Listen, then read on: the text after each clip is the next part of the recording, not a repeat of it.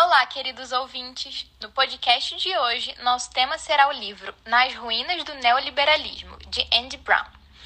Ele tem como principal premissa a ganância da extrema-direita de trocar a solidariedade democrática pela moralidade sectária, tecnocrata e racista, e a ordem democrática pela disciplina dos mercados.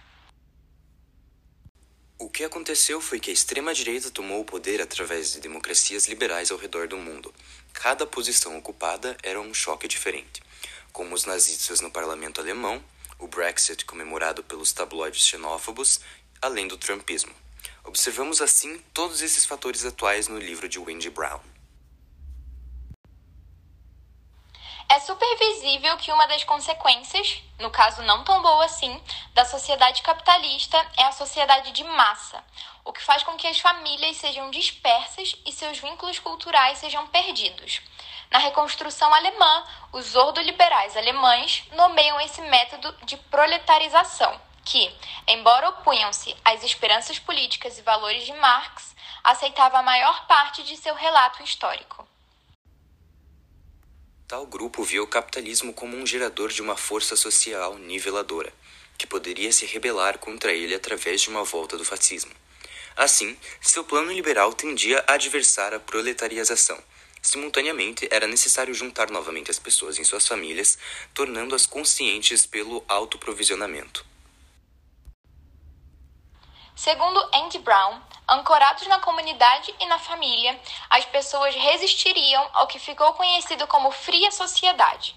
Dessa maneira, o projeto ordoliberal de uma segunda fundação do Estado e da sociedade pela economia clamava por interferências do Estado. É fato que o neoliberalismo de hoje não para de criticar seu primeiro irmão, e afirma assim que qualquer interferência do Estado encontra como pressão. O que acontece é que o capital humano e o não-empreendedorismo substituem a desmassificação. E sem o suporte de rede solidária ocasionada pelo Estado, as famílias são responsabilizadas, continuando com suas funções de educar os filhos e dispor da cultura e saúde. Ou seja, todo esse projeto moral e econômico surge dos restos da sociedade massificada, como também do colapso do capitalismo na década de 70 como disse Andy Brown, refere-se a uma transformação política, epistemológica, cultural e econômica da comunidade de massa em unidades familiares e capital humano. A partir desse momento, sob o neoliberalismo, os indivíduos podem dispor de feições mais fortes do que antes. Esse livro, assim, tem o intuito de fazer com que pensemos sobre o esgotamento e os limites do protótipo liberal democrático ocidental.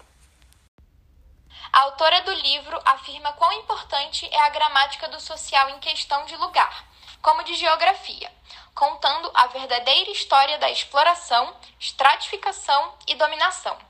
Conclui-se que se entenda que a democracia existe apenas na prática e na ideia de indivíduos iguais politicamente. Chegamos ao final de mais um podcast. Muito obrigado por escutarem até o final. Um grande beijo e até a próxima.